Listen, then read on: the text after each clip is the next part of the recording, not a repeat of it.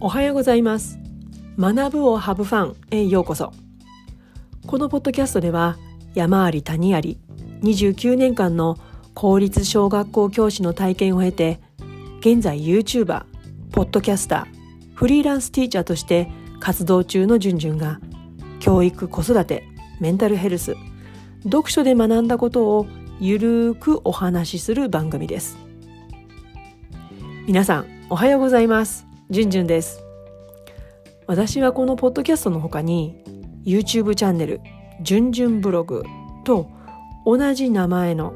タイトルのブログを運営しています、まあ、前回のポッドキャストでもお話ししたように4月からの子どもたちとの関わりに集中するために YouTube チャンネルには動画ではなくこの音声を配信していくんですけれども、まあ、この半年 YouTube に集中してコミットしてきたのでブログの方は放置した状態だったんですね。まあ、でも今春休みということでいつもよりも自分の時間が持てているので久しぶりにブログをチェックしてみたんですよ。まあ、そしたら、まあ、多分アクセス数は減ってるだろうなって思いながらこうブログを開いてみたらまあ驚いたことに放置していたにもかかわらず毎日かなりの数の方がまあ YouTube のね再生回数よりもはるかに多い数字が並んでいてびっくりしたんですね。もう本当にありがたいなって思うんですけれども一体どの記事が読まれているのかな？と調べてみたら、えー、ちょうどね去年の今頃ですね、えー、3月の上旬ぐらいだったかな、えー、不妊初日に何するのっていう記事にアクセスが集中していたんです。ああそうかきっとね4月1日も目前に迫ってますから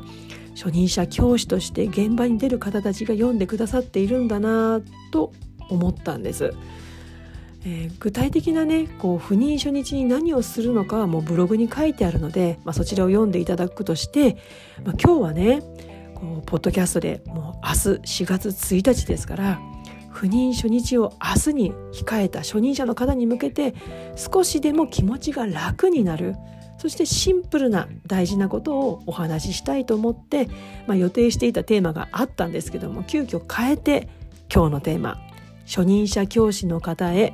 不妊初日に大切なこと」を今日テーマでお話ししたいと思います。えー、不妊初日に大切なこと、まあ、結論はね笑顔と素直さです。もうねシンプルですよね。どこにでも通用することだと思うんですけれどもやっぱりこれに尽きると思います。まあ理由を一つずつ挙げていきますね。まず笑顔の理由です、えー、笑顔は人を引き寄せるですよね。まあニコニコしている人間と仏頂面をしている人間が2人並んでいたらどちらの方に人が寄っていくかって言ったらそれはニコニコしている方ですよね。まあ、これ私ね実体験としてあるんですよ。なぜわかるか。ね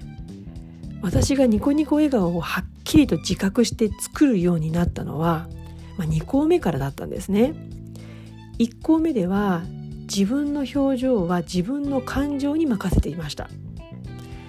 楽しいことがあれば笑顔。しんどいことがあったら表情が辛そう。眉間にしわが寄っている。感情に支配されていた残念な教師時代でした、まあ、そんな時仏頂面をしていれば子供は当然近寄ってきません、まあ、そういう時に限って子どもたちに伝えなきゃいけないことって起きたりするもんなんですよね。まあ当然仏頂面の相手にね何言われたってもう感情的に受け止めることなんかできませんよね人間感情の生き物ですからじゃあその時代仏頂面順々はどうやって子どもたちと信頼関係を築いていったのか伝えたいことを子どもたちに伝えてたかっていうともうそれはひたすら一緒に遊んだからです。まあ、遊ぶことだけは誰よりも意識して取り組んでいたんじゃないかなって自負があります。まあ、体を動かすことで感情に支配されていた残念な表情を笑顔にさせてもらっていたんだと思います。まあそのことで子どもたちとの信頼関係を築けていたんじゃないかなって思います。まあ、子どもたちがね教師の笑顔に引き寄せられるのはこれはもうわかると思いますけれどもでもやっぱり同じ人間ですから職員室でも同じだと思います。ま、多分ね明日は緊張すると思うんですけれどもでもあえて口角を上げて意識して笑顔を作ってみてくださいきっとその笑顔に引き寄せられてたくさんの先生たちから先輩から声をかけてもらったりするんじゃないかなって思います、えー、素直な素直さが大切だと思う理由ですね。まあ、これから始まる初任者としての1年間、まあ、だけじゃないんですけども、まあ、これどんなにね経験を重ねても決して一人ではやっていけない教師という職業です。えー、人とね共同していく関係、まあ、共同っていうのは協力の協に働くという字。共同この関係を築くにはやはり私は素直さが不可欠なんじゃないかなと思います。じゃあその素直さのためにどんなことを具体的にしたらいいかというと私は2つを、まあ、意識というかうん結果的にしていたのかなと思います。うん、1つ目は人に聞くです2つ目は人の話を聞くです1つ目の人に聞くについては、まあ、特に初任者時代まあ、何か困ったことがあった時に自分だけで解決しようと思っていると、まあ、結構話がこじれてしまうことってあるんですよね。なのでどんなに小さな些細なことでも学年主任や学年のメンバーに素直に聞いて自分の現在地を共有した方がいいんじゃないかなと思います。まあ、聞かれる立場としてはいろいろね人に質問してもらえればあ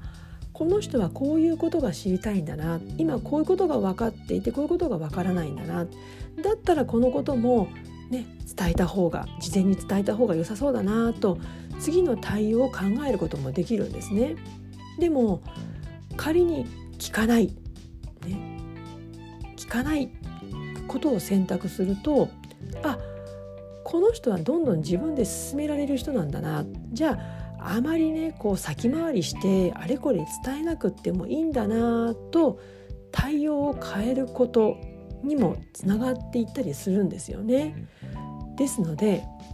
まずはあれこれどうするのかなわかんないなとね本当は聞きたいのにね、ちょっとこう周囲を見渡してあみんな忙しそうだし聞くのも悪いななんて思って自分の気持ちを抑えて自己流で進めてしまうと、まあ、当然ねうまくいくことももちろんあると思います。でもやっぱり聞いときゃよかったなって後悔することもねあるので、まあ、素直に人に聞く習慣を身につけた方がいいと思います。じゃあ2つ目の人の話を聞くですね。まあ聞いたら聞くわけですけれどもでも結構ね人の話を聞かないってことありませんか？まあねあの初任者の方が一番お世話になるのは初任者指導教官でも管理職でもなくもう学年主任なんですよ。ですから学年主任の言ってることはまずは一旦受け入れるということが大事だと思います。まあ、相手も人間ですからね初任者の方が困らないように、まあ、あれこれ伝えているにもかかわらず明らかに受け入れてない聞き方をされたんじゃあこの人にはあまり言わないっていうふうに思わせてしまうことにもなるんですよね。まあ、いざという時にね一番身近で支えてくれるはずの学年主任を、ね、ちょっと言葉はきついかもしれませんけど敵に回しちゃいけません。でも別におべっか使いましょうとかね言ってるんじゃ私はありません。これは人としてのマナーのレベルじゃないかなって思います。4月のね始業式を迎えるまでは本当に学年単位で動くことがメインなんですよね。そこで信頼関係の一歩を築くためにも輝かしい初日緊張すると思いますけれども、ね、先ほども言いましたけどもとりあえず口角上げて笑顔を作ってわからないことはお仕事中少しお時間いただけますか？とかお忙しいところとすいませんとかありがとうございましたっていう言葉を添えてどんどん聞いてコミュニケーション量を増やすようにしましょう。まあ、そういったことがね苦手な方もたくさんいると思います。でもねそこは一つの自分のチャレンジだと思って新しい自分に出会うためにも是非チャレンジしてみてください、まあ、するとねいざ自分がピンチの時にたとえ自分に非があったとしても自分の気持ちを受け止めてくれる人間関係がきっと築けるはずです、まあ、私もね4月の2日から新年度がスタートします。私も口角を上げて新しい出会いを楽しみたいと思います、えー、今日は初任者教師の方へ赴任初日に大切なことについてお話をしました、